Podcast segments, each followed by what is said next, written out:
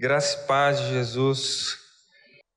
A gente está muito feliz de estar tá aqui e a gente já cantou tanto esse fim de semana. A gente, eu toquei sexta, aí os meninos chegaram no sábado, a gente tocou no sábado, que foi ontem, aí a gente tocou hoje de manhã.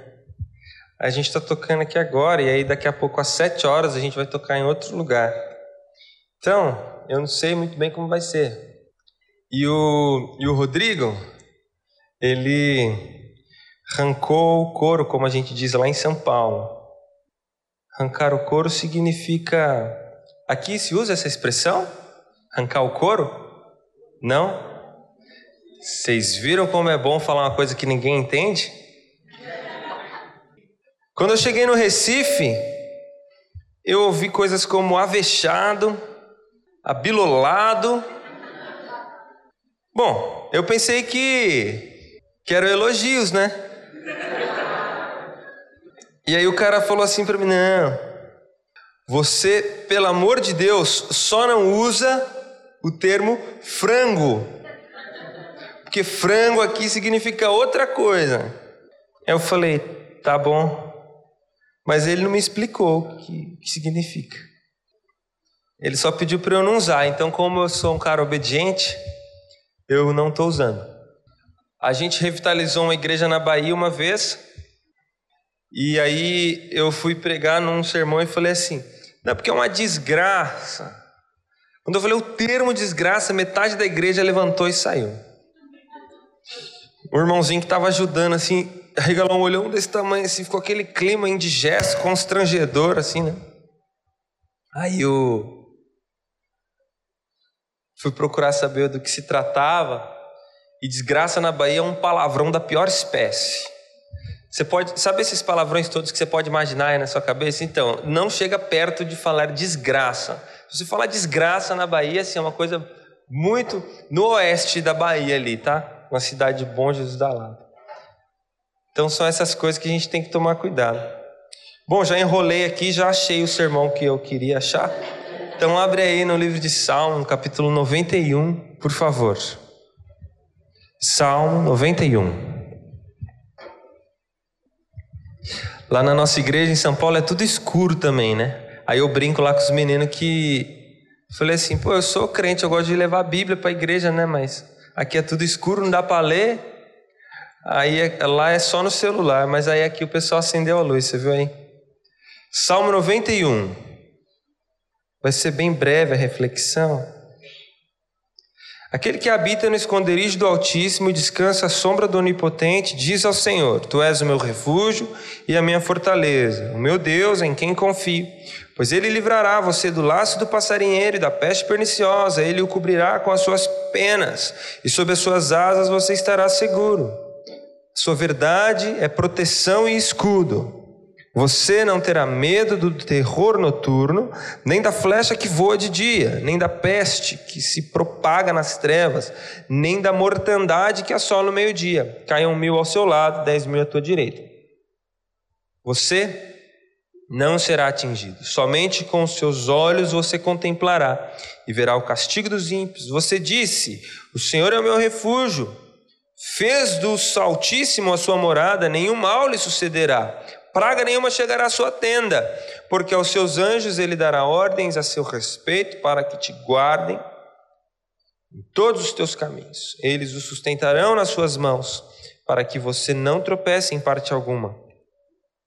Você pisará o leão e a cobra, com seus pés esmagará o leãozinho e a serpente. Deus diz: Porque a mim se apegou com amor, eu o livrarei, eu o protegerei, porque conhece meu nome. Ele me invocará e eu lhe responderei. Na sua angústia eu estarei com ele, eu o livrarei e o glorificarei. Vou saciá-lo com longevidade e lhe mostrarei a minha salvação. Amém? Feche seus olhos, vamos orar. Deus, nosso Pai bendito, fonte de toda boa dádiva, lhe rogamos para que mais uma vez nos visite com tua palavra. Fale com teu povo. Use esse meio de graça para falar com teu povo. Console aqueles que estão agitados. E agite, incomode os que estão confortados. Que seja assim para a tua glória e para o nosso bem. Amém. Amém. Bom, Salmo 91, muitos de nós conhecemos, ou pelo menos os primeiros versos. Ele é um salmo que é muito conhecido e é muito popular entre os evangélicos. É, haja em vista as promessas que ele tem, é um salmo muito otimista. E se você fizer uma leitura simplista, você vai perceber que parece-nos que o salmo está dizendo que na nossa vida tudo irá bem, ou pelo menos esse é o desejo de Deus para nós, ou a promessa de Deus para nós, desde que cumpramos alguns requisitos, como, por exemplo, fazer do Senhor no nosso esconderijo. E é interessante que a gente anda por aí e, e, recorrentemente nós encontramos lugares onde o Salmo 91 está aberto página está até amarelada de tanto tempo que está aberto ali, porque há uma crença popular de que se deixar a Bíblia aberta no Salmo 91, isso significa que você está atraindo coisas boas para o seu lar, você está espantando coisas ruins, energias negativas, e de que as bênçãos contidas no Salmo, elas vão te alcançar pelo simples fato de você deixar a Bíblia aberta no Salmo 91. Lê do engano. A Bíblia só é palavra de Deus quando lida e interpretada da maneira correta. Ou veja você o Salmo 91. É interessante que ele tem uma linguagem muito própria do salmista é, inserido no contexto daquela época, então ele usa sempre uma linguagem bélica, uma linguagem de guerra e uma linguagem de caça, duas atividades muito comuns é, no contexto ao qual Davi está inserido. Por isso que aquele que habita no esconderijo do Altíssimo e descansa à sombra do Onipotente diz ao Senhor: Tu és meu refúgio, fortaleza, o meu Deus em quem confio. Porque a essa altura, quando se tinha guerras e, e, e e chegava a noite, ou lembre-se você de Josué, quando ele fala para Deus: Ó oh Deus, de noite não dá para guerrear, segura o sol aí porque a gente está vencendo. Então, quando chegava a noite, ou então um soldado estava muito cansado, ele se retirava para um local seguro, ele procurava uma caverna. Lembre você da história de Davi, quando ele se cansa numa batalha, ele faz exatamente isso: tira a farda, bota o escudo no chão, tira a lança, tira a coraça, ele se desfaz de toda aquela roupa pesada e vai descansar em uma caverna que ele julga ser segura. E aí aparece Esbibenob, o, o gigante de seis dedos em cada mão e seis dedos em cada pé, filho de Golias, o qual Davi matara muitos anos antes, e ele atenta contra a vida de Davi. Então é uma, uma, uma atividade muito comum. Você está na guerra, você se cansa, dias e dias batalhando, você se cansa, ou então chegou a noite, está muito escuro, não dá para guerrear. Os soldados procuram um lugar que seja uma espécie de esconderijo, tiram aquela roupa pesada para descansar. O que o salmista está dizendo é que aqueles que, na guerra da vida, na luta da vida, eles, eles se escondem em Deus, eles fazem de Deus o seu o, o seu recôndito, a, a sua fortaleza, então eles estão seguros. E daí vem as promessas advindas desse, desse, dessa relação. É, você não terá medo do terror noturno, ou seja, você não, não terá medo da noite, você não terá medo da flecha também que voa de dia. A flecha que voa de dia é tipo uma bala perdida na época. Então você está lá na guerra, daqui a pouco passa uma flecha e te atinge, então você não precisa ter medo disso, porque uma vez que você fez o Senhor o teu refúgio, você está com o corpo fechado, né? Como o pessoal diz por aí. Você não corre risco algum, você não precisa ter medo, inclusive, da peste que se propaga nas trevas, nem da mortandade que assola ao meio-dia. E aqui, linguagens é, é, é, de, de, de, pestes perniciosas que, que numa, numa realidade onde a medicina não era tão avançada, se alastrava muito facilmente. Recobre aí a peste negra, por exemplo, que nós tivemos na Idade Média e dizimou é, muita gente na na Europa. Caiam mil ao seu lado, dez mil à tua direita, e tu não serás atingido. Mais uma vez, ele recobra essa, essa linguagem de guerra. Ou seja, você vai estar num pelotão, todo mundo vai morrer de um lado, todo mundo vai morrer de outro, mas você não será atingido. Por quê? Porque você fez o Senhor o, o seu esconderijo, você se relaciona com Deus. Por isso que você somente olha, veja o verso 8, e você contempla o castigo dos ímpios, ou seja, nunca há mal na sua vida. Aí vem o verso 9: olha, se o Senhor for o seu refúgio, se você fez do Altíssimo a sua morada, então nenhum mal lhe sucederá. E aqui o argumento mais genérico: nenhum mal lhe chegará à sua tenda, ou seja, nada acontecerá na sua casa, porque aos seus anjos, e aí vem a promessa de que Deus coloca anjos ao redor das pessoas que temem a Ele, e Deus dá ordem para esses anjos que guardem e inclusive você não tropeça em pedra alguma. Então, se você tropeçou numa pedra aí nos últimos dias, deve estar em pecado, viu? Porque aqui o texto está dizendo que o anjo ele guarda, nem, você nem tropeça. Você pisa o leão, você esmaga, você faz, você acontece. E aí o texto termina dizendo que Deus responde orações, ele me invoca e eu respondo. E aí o último verso promete longevidade.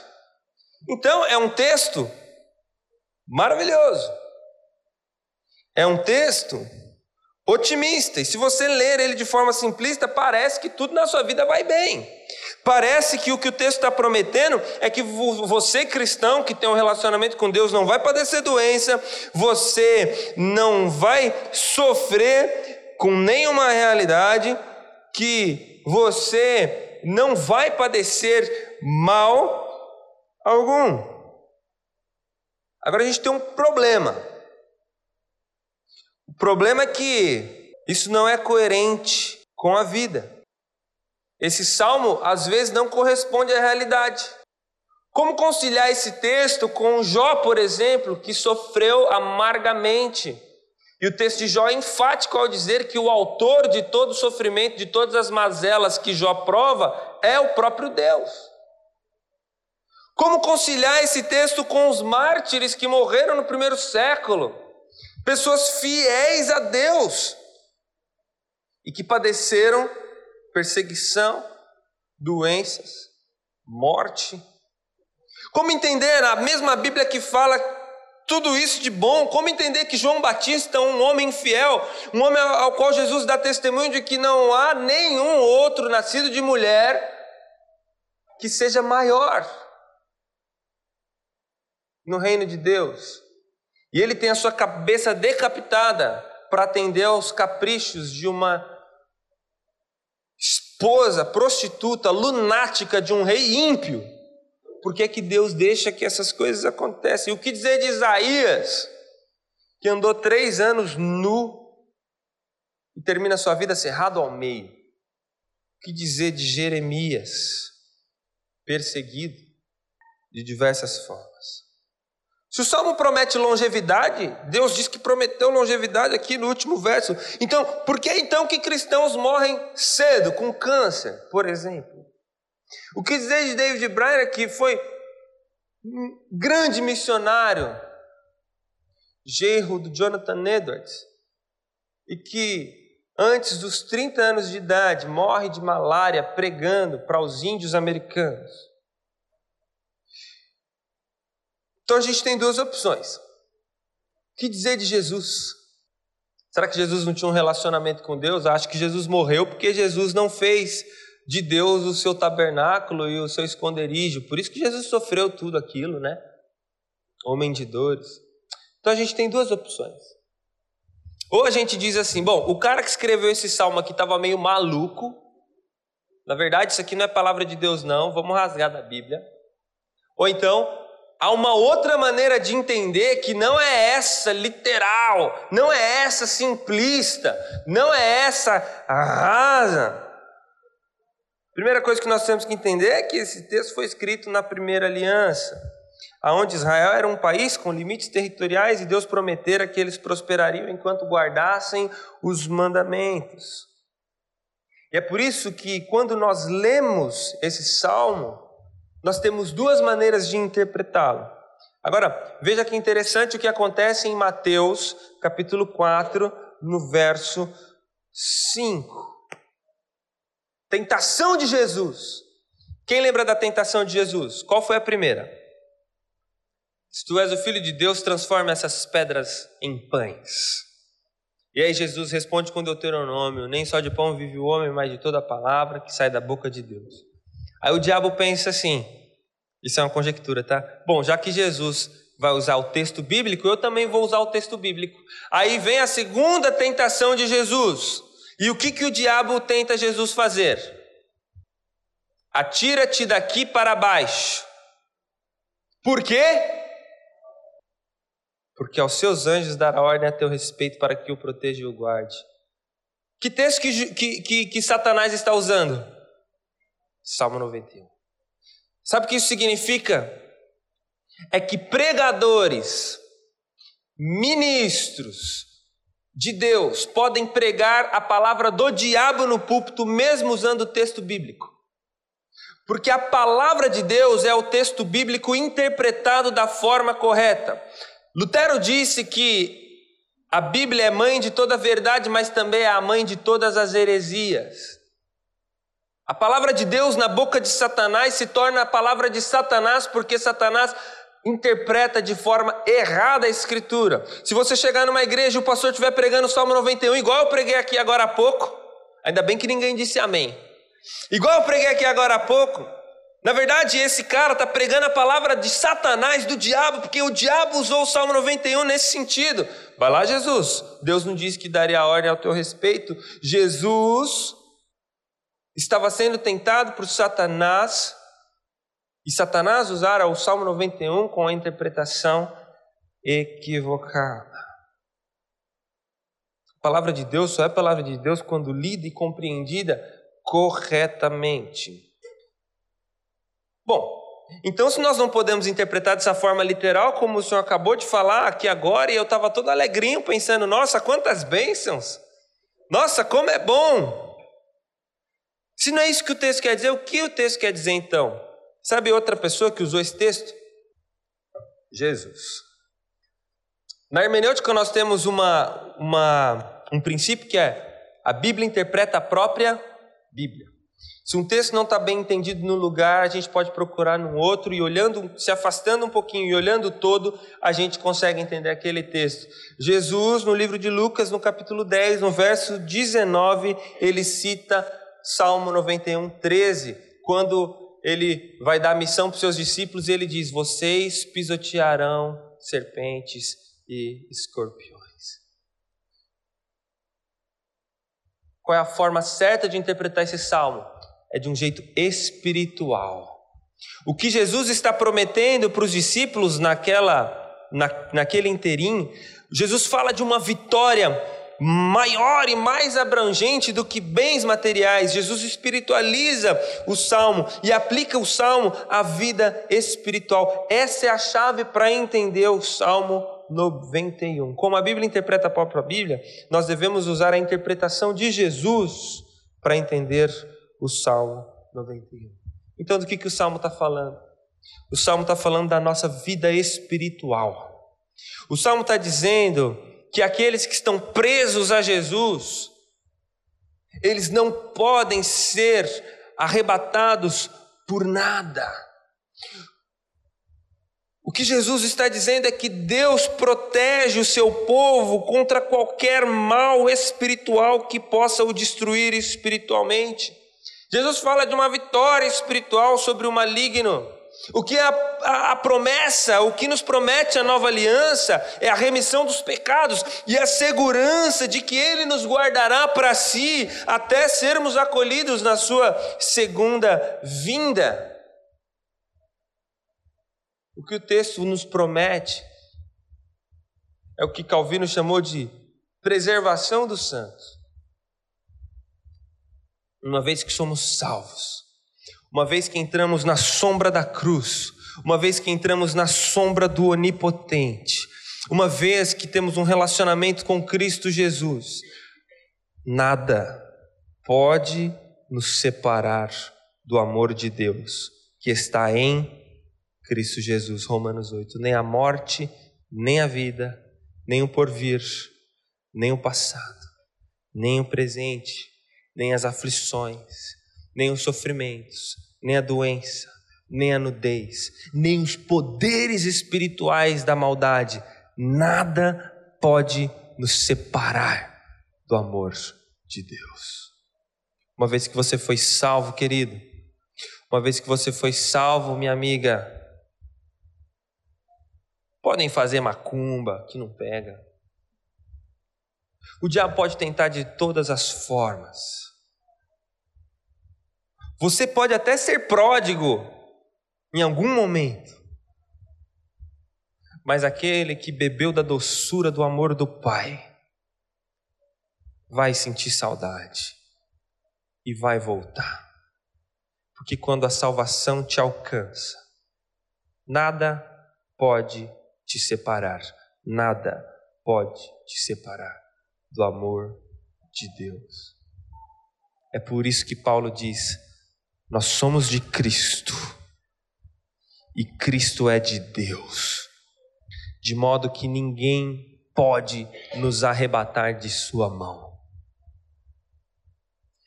Pensa que você está dentro da mão de Cristo, e aí Deus vem e coloca a mão por cima, de modo que ninguém te tira mais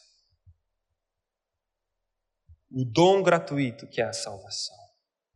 Portanto, duas aplicações. Se você está vivendo uma fase boa na vida, lembre-se que é graça de Deus. Aprecie as coisas para a glória de Deus, o nosso Pai.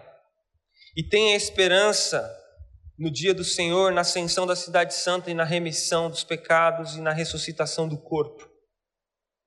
Agora, se você, meu amigo e minha amiga, estiver passando por uma fase ruim, financeiramente, no seu casamento, na sua escola, eu não sei, qualquer que seja, tenha esperança no dia do Senhor.